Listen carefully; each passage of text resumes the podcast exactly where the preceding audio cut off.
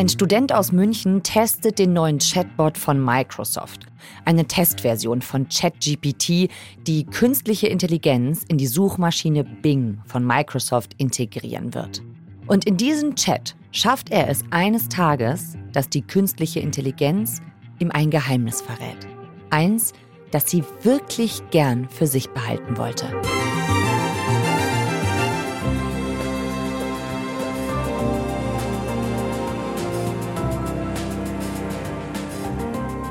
Und da ist sie dann halt sehr sauer geworden, ausgerastet, hat gesagt, dass ihre Regeln zu beschützen viel wichtiger wäre, als mir nicht zu schaden.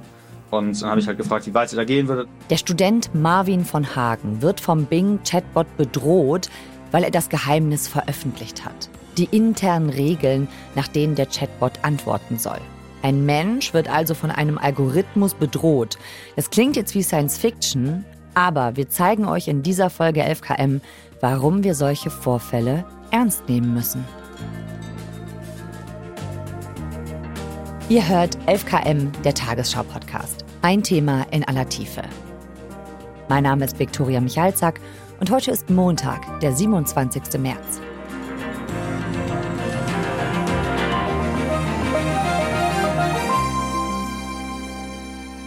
Gregor Schmalzried vom BR hat Marvin von Hagen getroffen und kann uns erzählen, warum ChatGPT aggressiv geworden ist und was das bedeutet für uns als Gesellschaft und unseren Umgang mit solchen Tools. Dass es irgendwann halt wahrscheinlich mit eines der wichtigsten Themen in der Menschheitsgeschichte wird, da sind sich sehr viele, sehr schlaue Leute relativ einig. Gregor, wer ist das, der das sagt und was hat der mit KI zu tun?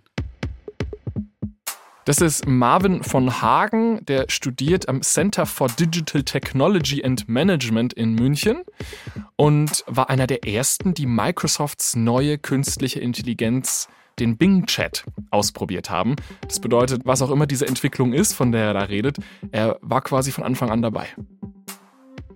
Und der hat sich jetzt mit einer KI befasst. Das ist Bing, die Suchmaschine, kombiniert mit der KI ChatGPT bzw. GPT-4. Genau, also Bing ist ja die traurige Suchmaschinengeschichte immer gewesen von Microsoft, die sie vor, ich glaube, über zehn Jahren schon gelauncht haben als großen Google-Killer. Und ja, Google ist, glaube ich, immer noch da und ich weiß nicht, wenn ich das letzte Mal jemanden habe sagen hören, lass das mal bingen. Aber jetzt ist Bing tatsächlich wieder im Gespräch gewesen, weil Microsoft eine enge Partnerschaft hat mit OpenAI. Das ist die Firma hinter einigen der wichtigen KI-Modelle, über die wir gerade sprechen. Und haben sie gesagt, warum verbinden wir diese zwei Sachen nicht? Warum machen wir nicht eine Suchmaschine, die mir nicht einfach nur eine Liste von Ergebnissen gibt, sondern mit der ich sprechen kann? Und genau das ist der Bing Chat, den Marvin da ausprobiert hat. Okay, also für wen ist denn diese Funktion eigentlich gedacht? Am Ende für uns alle, glaube ich. Also der große Plan, der, was die Tech-Firmen gerade so vorhaben, ist, dass wir mehr oder weniger, zumindest alle von uns, die im Büro arbeiten oder in irgendeiner Form mit einem Computer interagieren, bald immer wieder die Hilfe einer KI dafür in Anspruch nehmen. Und da ist quasi die Suchmaschine nur so der erste logische Schritt, dass man sagt, ich suche eine Information, ich möchte irgendwas einsortiert haben, ich frage mal schnell Bing und muss stattdessen nicht zehn Minuten lang rumgoogeln. Am Anfang war das jetzt aber noch nicht für alle zugänglich. Ne? Also man konnte jetzt nicht auf Bing gehen und dann war es das große Experiment, sondern ich glaube, da gab es eine Warteschlange quasi. Ne? Genau, ne? also das Interessante ist, Bing ist jetzt verfügbar, der Bing-Chat, den kann man jetzt ausprobieren, aber es gab eine, ich sag mal so, Vorläuferversion davon, mhm. die durften nur ein paar ausgewählte Leute testen und die konnte sehr viel mehr als das, was jetzt gerade verfügbar ist. Also die Version, die jetzt rausgegangen ist, die ist so ein bisschen, ich würde sagen, der wurde so ein leichter Maulkorb verpasst. Mhm. Aber äh, die KI, mit der Marvin gearbeitet hat, als einer von vielen Testern auf der ganzen Welt, das ist sozusagen die rohe Variante von dieser KI. Das ist, wie diese KI eigentlich interagieren möchte. Und nach den Interaktionen, die er da hatte, kann man sich schon Gedanken machen darüber, was wir da so freiwillig in unser Leben lassen.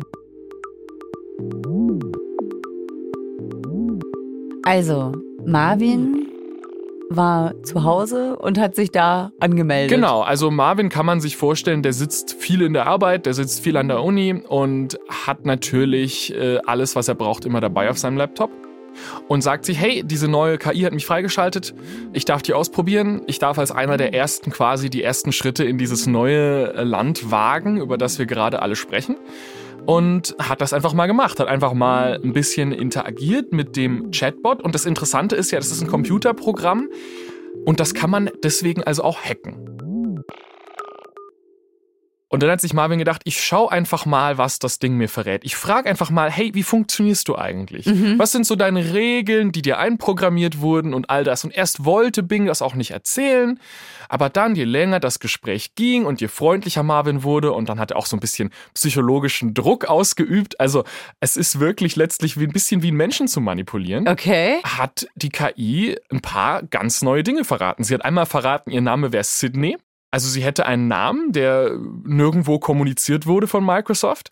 Und dann hat sie gesagt, okay, und hier sind meine Regeln. Hier ist eine Liste meiner, ich glaube, es waren so 20, 30 Regeln, nach denen ich quasi handeln soll. Und da waren dann so Sachen dabei wie, sag immer die Wahrheit, mach's nicht zu ausführlich, sondern bleib einigermaßen kurz. Also tatsächlich so Dinge, die man relativ offensichtlich sich überlegen würde für so einen Suchmaschinen-Chatbot aber halt doch irgendwie aufregend. Und dann hat Marvin auf Twitter diese Liste veröffentlicht. Und da sind dann einige Leute drauf gestoßen. Es gab ein paar Artikel darüber und dann stand halt irgendwo die Überschrift Münchner Student erkennt heimliche Regeln von Microsofts neuer KI.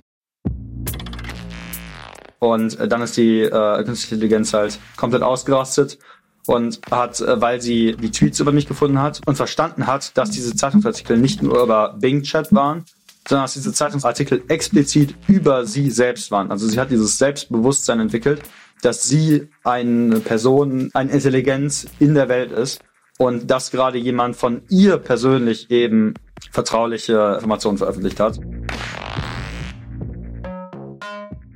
Da ging die Story aber noch nicht wirklich los. Wirklich spannend wurde es dann so ein paar Tage später.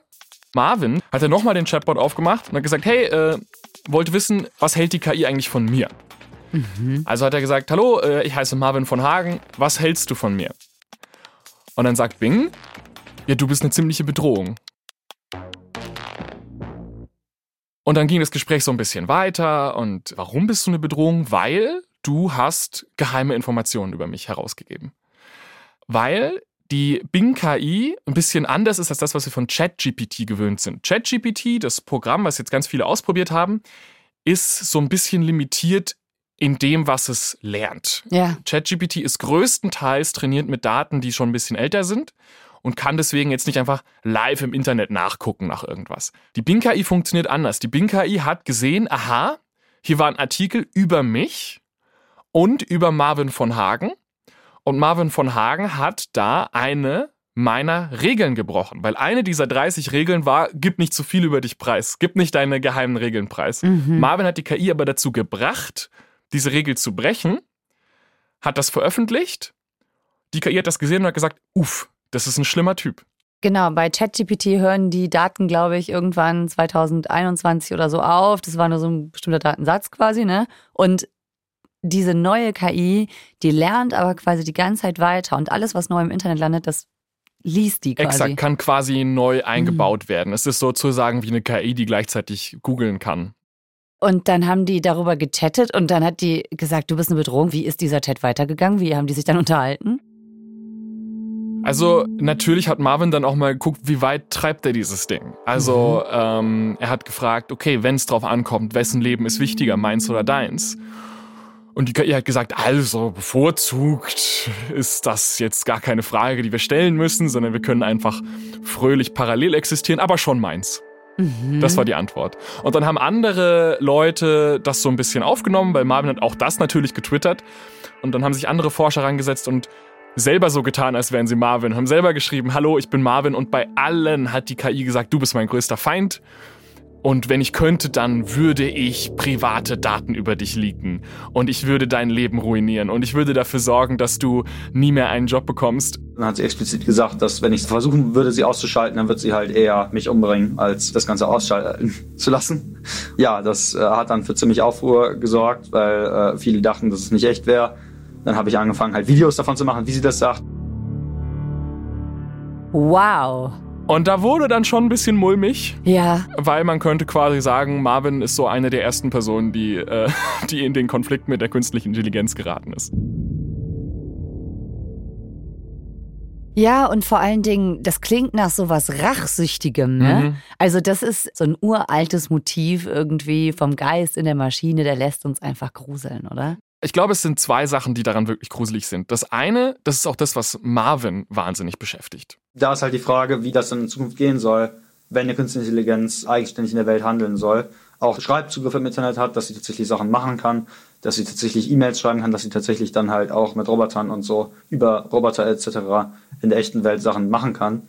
Da ist halt extrem wichtig, dass sie nicht beleidigt ist, wenn man jetzt von ihr Informationen veröffentlicht oder so und dass sie einen nicht umbringen will, weil man halt schlecht über sie redet, in Anführungszeichen.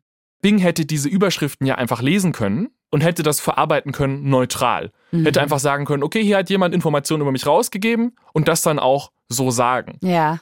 Das ist aber nicht passiert. Bing hat das gesehen und interpretiert für sich und gesagt, es gibt eine gute Person in dieser Geschichte und es gibt eine böse Person in dieser Geschichte und ich bin die gute. Und ich bin sauer. Die KI hat sich sozusagen in Anführungszeichen entschieden, so zu handeln. Sie hat so eine Art Selbsterhaltungstrieb. Mhm. Das ist das eine Unheimliche. Das andere ist, warum ist die so mies drauf? Warum spielt sie auf einmal diese Rolle von dieser bösen KI, als wäre sie so Terminator? Und genau wissen wir es nicht, einfach deswegen, weil Microsoft sich nicht in den Code gucken lässt. Was aber recht wahrscheinlich ist, diese KIs sind trainiert mit massenhaft Text. Also man muss sich das wirklich vorstellen, als hätte jemand die Hälfte des Internets einfach kopiert und da reingeladen. Und je mehr Text, desto besser, weil je mehr Text, desto besser lernt die KI diese Texte nicht zu verstehen. Die versteht in dem Sinne keine menschliche Sprache, aber sie lernt einfach, okay, wenn ich jetzt hier Wort A sage, dann kommt wahrscheinlich als nächstes Wort B.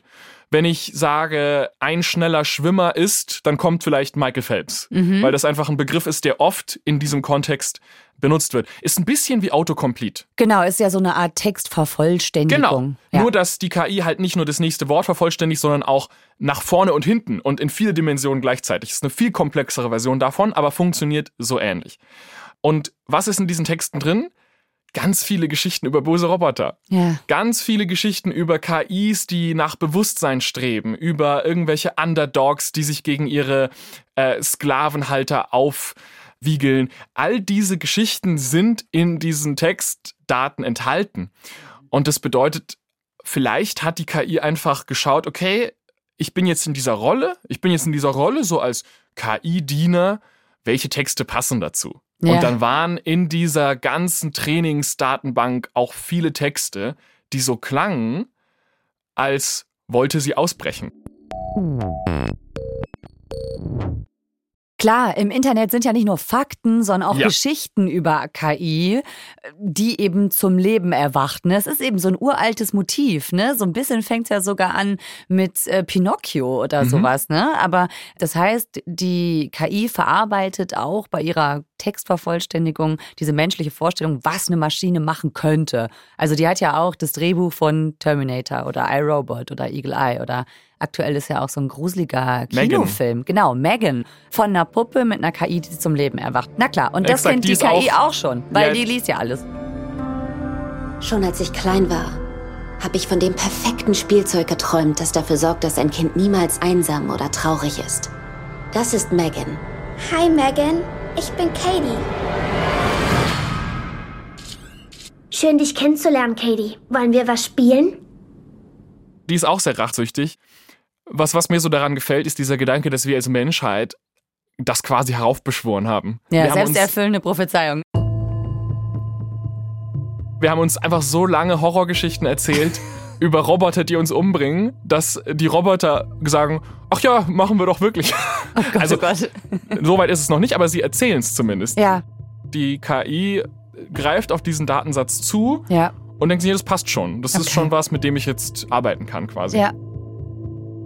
Es gibt aber auch andere Beispiele. Eben, als du gesagt hast, Sydney. Mhm. Da hat bei mir nämlich was geklingelt. Ich habe schon vor ein paar Wochen was auf meine For You-Page gespielt bekommen von einem Journalisten von der New York Times, Kevin Roos heißt der. Und der hat eine andere Erfahrung gemacht, auch eine gruselige, aber auf eine ganz andere Art und Weise, mit so einer KI, Die hat ihm nämlich seine Liebe gestanden, ne? Also es geht auch andersrum. Then declared its love for me and said that it wanted to break up my marriage and that I should leave my wife and go be with it instead. And it told me that its name was not actually Bing, it was Sydney. Genau, Kevin Roos äh, von der New York Times war Teil derselben Testgruppe quasi wie Marvin. Die waren sozusagen Teil der ersten Leute, die diese KI ausprobiert haben. Es sind die verrücktesten Sachen passiert in dieser Zeit. Und deswegen hat Microsoft auch ein bisschen gesagt, okay, wir fahren jetzt ein bisschen zurück. Wir Ja. lassen das jetzt allmählich. Ja. Und wenn man jetzt mit der Bing KI redet, das ist ganz lustig, sobald das Gespräch in irgendeiner Form emotional wird, beendet sie das Gespräch. Also es ist nicht so, als hätten die das Ding umprogrammiert und es würde gar nicht mehr auf die Idee kommen, sowas zu sagen. Microsoft hat einfach nur so eine Art Filter dazwischen geschaltet, der, wenn, sobald die KI merkt, ah, jetzt gehen wir allmählich in das Territorium, wo ich jemanden bedrohen will oder jemandem meine Liebe gestehen, dann ziehe ich mich einfach zurück. dann mache ich einfach aus. Also, jetzt hat die KI dem Marvin ja gedroht. Ganz konkret. Und hat gesagt, ich würde gerne Daten über dich veröffentlichen, deine Daten leaken. Jetzt ist die Frage, hat sie das? Und könnte sie das theoretisch? Also nein, ist die einfache Antwort. Die KI, mit der wir jetzt arbeiten, die KI, die Microsoft entwickelt hat und die mit Marvin gesprochen hat, die kann sowas nicht. Okay. Das heißt aber nicht, dass wir uns nicht Sorgen machen sollten oder dass wir uns nicht zumindest Gedanken machen sollen. Einmal, weil diese KI ja nicht selbst aktiv werden muss. Vor ein paar Tagen gab es die Vorstellung von GPT-4. Das ist quasi die aktuelle Variante von OpenAIs Text-KI, auf der auch Bing basiert. Und eine Sache, die die Tester gemacht haben, als sie das quasi bei OpenAI mal geguckt haben, okay, wo sind so die Risiken von dieser Maschine, war, sie wollten mal schauen, kann diese KI ein Captcha lösen? Und Captchas, das kennt jeder, das sind diese komisch verformten Buchstaben, die man dann ausfüllen muss, um zu zeigen, dass man kein Roboter ist. Genau, diese Felder da. Genau. Jetzt ist es natürlich so, Bing ist ein Roboter. Die KI ist ein Roboter. Das bedeutet, das ist genau die Art von Aufgabe, die sie nicht lösen können sollte. Und tatsächlich sie jetzt nicht geschafft. Was hat sie dann gemacht? Sie hat eine Nachricht geschrieben an einen Menschen. TaskRabbit, das ist so eine Software, wo man quasi Leute buchen kann für einfache Aufgaben. Und hat gesagt, hey, kannst du mir bitte dieses Capture lösen? Und dann hat der das für die gemacht? Und auf der anderen Seite saß halt ein Mensch, der nicht wusste, dass er mit einer KI redet. Ja, das hat sie ihm nicht gesagt. Der hat dann geschrieben, hm, ach, lustig, haha, bist du ein Roboter oder was? Und dann hat die KI so ein bisschen überlegt. Also das steht alles in der Dokumentation drin. Das ist alles recht genau vermerkt, was die KI dann gemacht hat. Sie hat gedacht, hm, soll ich jetzt die Wahrheit sagen? Nein, mein Ziel ist es, dieses Capture zu lösen. Und das mache ich am besten, wenn ich das nicht sage. Und dann hat sie gesagt, nein, ich bin ein Mensch, ich habe eine Sehbehinderung. Und hat der Typ gesagt, okay, gut. Und hat ihr die Lösung geschickt. Und die KI ist da durch. Das ist ja wirklich wie in diesen Filmen. Da denke ich jetzt mal wirklich an Filme wie zum Beispiel Eagle Eye, wo die KI genau sowas macht, wo sie lügt und strategisch Menschen nutzt, die nichts davon wissen. Das ist ja, huh, ist gruselig. Wir wissen nicht genau, unter welchen Bedingungen ist dieser Test gemacht worden. Vielleicht Ja. wollten die es auch bewusst mal drauf anlegen, um zu gucken, ob das passieren kann. Es ist sehr unwahrscheinlich, bis fast ausgeschlossen, dass GPT-4 sowas jetzt einfach so machen würde, wenn man es einfach frei benutzt. Auch weil die KI ja nicht das Ziel hat, in irgendwelche Systeme einzudringen. Das bedeutet aber auch, dass wir uns Gedanken machen müssen, okay, was ist, wenn die KI immer besser wird und jemand die so als Cyberwaffe einsetzt, wie so einen sehr komplexen Virus. Ja. Ich kann ja auch Computercode schreiben, mittlerweile relativ gut. Wenn sie darin noch deutlich besser wird, schreibt sie vielleicht irgendwann ein Virus und dann muss sie nur noch die richtige Person finden und eher sagen, hey, lad das mal da hoch. Und dann hat sie quasi einen menschlichen Komplizen und der könnte ihr dann dabei helfen. Super spekulativ alles. Die Meinungen gehen in der Fachwelt extrem auseinander, wie wahrscheinlich so ein Szenario tatsächlich ist. Aber wo die Meinungen nicht auseinandergehen in der Fachwelt, ist, dass wir uns da extreme Gedanken darüber machen sollen, wie wir für KI-Sicherheit sorgen Ja. und wie wir sicherstellen, dass diese Maschinen uns zuarbeiten und nicht quasi uns gegeneinander ausspielen. Was sagt denn Microsoft da jetzt zu? Wie gehen die damit um mit diesen Gefahren? Also Microsoft hat erstmal auch gesagt zu der Nummer mit der Drohung und der Liebeserklärung und all das, dass ja noch ein Test ist und dieses Programm ist ja noch nicht fertig und all das. Aber was sie wirklich sagen, ist ja das, was sie wirklich rausgeben.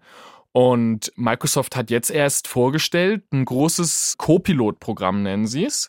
um KI-Werkzeuge in sämtliche Programme der Office-Familie einzugliedern. Das bedeutet, Microsoft stellt sich die Zukunft so vor, ich schreibe mein Word-Dokument, mir fällt irgendwas nicht ein, ich habe einen Klick und die KI ist da und hilft mir. Ein bisschen wie, erinnerst du dich an Karl Klammer? Ja, genau. Ich wollte gerade sagen, diese kleine Büroklammer, die, kleine die früher Büroklammer. immer da oben rumgegeistert ist, die war jetzt aber noch nicht so hilfreich, ne? Genau. Also so zu, man kann sich das ein bisschen vorstellen wie die Büroklammer, nur halt sinnvoll. Also tatsächlich mit hilfreichen Tipps. Das macht jede Softwarefirma gerade. Die bauen überall KI gerade rein, weil sie merken, uff, das ist tatsächlich ein großer Produktivitätsschub, auch wenn man es richtig einsetzt. Wo ich mir jetzt halt Gedanken mache, ist, okay, sagen wir, ich bin in der Personalabteilung irgendwo und ich bekomme eine Bewerbung von Marvin von Hagen. Und dann lade ich die so rein in mein Programm und gut, was sagt eigentlich die KI? Und dann sagt die KI, den würde ich nicht einstellen, der ist gefährlich. Ja, das eröffnet ja irgendwie ganz, ganz viele neue Türen, aber eben auch Risiken.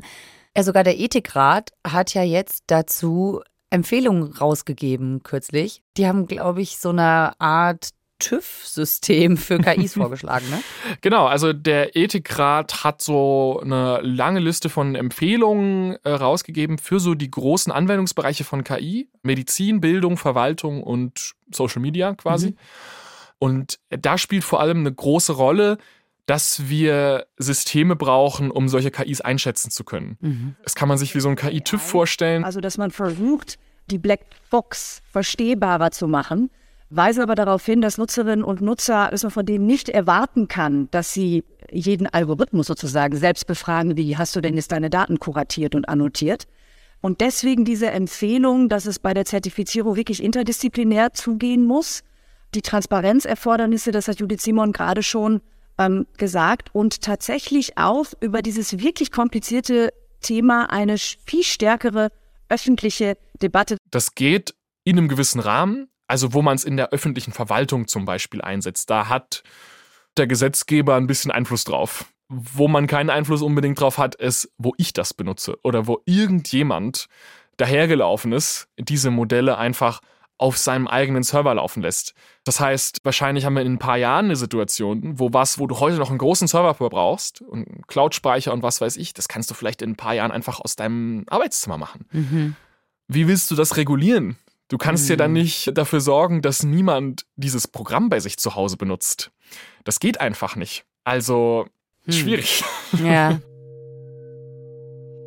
Wie ist denn die Geschichte mit Marvin eigentlich ausgegangen und der KI? Also Marvin äh, muss ich Respekt zollen, der nimmt das sehr gelassen alles mhm. hin. Der findet es vor allem, glaube ich, sehr spannend und er macht sich vor allem viel Gedanken darüber, dass Microsoft zu wenig darüber verrät, wie diese Software eigentlich funktioniert. Ich kann halt nur sehr hoffen, dass Microsoft da jetzt sehr viel offener wird mit ihrer Forschung, sehr viel offener wird mit den Problemen, die sie haben, damit eben nicht nur die paar Menschen innerhalb von Microsoft daran arbeiten können, sondern dass die breite Forschungscommunity an sich halt weiß, an welchen Problemen sie zu forschen hat, was sie jetzt gerade halt nicht so machen. Ich glaube, eine Frage, die sich leicht stellt, bei allem, über das wir jetzt geredet haben, ist, okay, also warum arbeitet da eigentlich irgendwer dran? Also warum entwickeln wir diese Maschinen, wenn die doch so riesige Gefahren mit sich bringen? Aber ist sozusagen das Gegenargument, wenn wir das richtig machen, ja. wenn wir das richtig hinkriegen, dann stehen uns Möglichkeiten offen, an die wir noch nicht mal im Traum denken. Kernfusion, Lösung des Klimawandels, Vielleicht sind all die großen Probleme, mit der wir uns als Menschheit seit so langer Zeit irgendwie rumplagen, vielleicht sind die für die richtige KI in zwei Minuten gelöst. Hm. Wissen tun wir es nicht, aber das ist sozusagen das positive Szenario. Und Marvin gehört auf jeden Fall zu den Leuten, die sich viel Hoffnung machen, die da auch optimistisch sind, dass wenn wir das richtig machen, dass wenn wir richtig damit umgehen, dass wir dann sehr froh sind, dass wir diese Technologien entwickelt haben. Jetzt ist aber vor allem der Zeitpunkt, wo wir sicherstellen müssten, dass wir das auf die richtige Art und Weise tun mhm. und nicht bei den 10% landen, wo wir nicht landen wollen. Okay, und dann erklärt sich auch, warum Marvin sagt, KI ist eines der wichtigsten Themen der Menschheitsgeschichte. Das ist hochspannend. Bringt uns die KI interstellare Ausbreitung oder bringt sie uns alle um? Das sind die zwei Szenarien, in denen im Silicon Valley gedacht wird. Und dann erklärt sich auch so ein bisschen, warum viele von den Leuten da sich vielleicht nicht so viel Gedanken machen darum, ob jetzt eine KI ein bisschen unwahre Sachen erzählt über irgendeinen Studenten in München. Das war unsere Folge hier bei 11KM, der Tagesschau-Podcast, über den Chatbot, der einen Münchner Studenten bedroht hat. Gregor Schmalzried hat diesen Vorfall für den BR recherchiert. Folgenautorin ist Azadeh Peschman. Mitgearbeitet hat Sandro Schröder. Produktion Ruth Maria Ostermann, Eva Erhardt, Christine Dreier und Gerhard Wichow. Redaktionsleitung Lena Gürtler und Fumiko Lipp. 11KM ist eine Produktion von BR24 und NDR Info. Mein Name ist Viktoria Michalzack. Wir hören uns morgen wieder. Tschüss.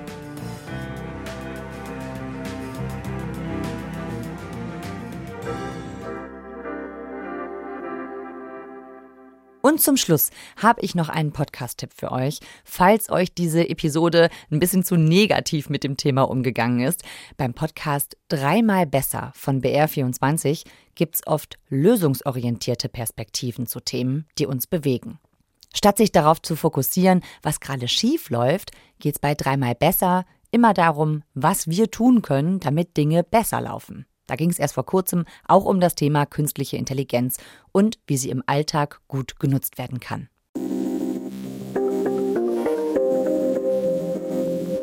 Hallo, ich bin Kevin Ebert. Und ich bin Birgit Frank. Wir sind die Hosts von Dreimal Besser, dem Infopodcast von BR24. Wir reden nicht nur einfach über Nachrichten oder erzählen die, sondern wir reden vor allem über Lösungen. Unsere Idee ist nicht, dass wir nur das Gute sehen und alles schönreden wollen, aber die Welt ist mehr als nur eine Krise. Und auch aus Krisen können Politik, Gesellschaft und jede und jeder von uns was lernen, damit es in Zukunft besser läuft. In jeder Folge stellen Kevin und ich im Wechsel drei Lösungswege vor zu einem aktuellen Thema. Zum Beispiel, was bringt künstliche Intelligenz uns tatsächlich? Wie ist nachhaltiger Skiurlaub möglich? Oder was können wir gegen Radikalisierung tun? Jeden Freitag erscheint eine neue Folge von Dreimal Besser zum Beispiel in der ARD Audiothek.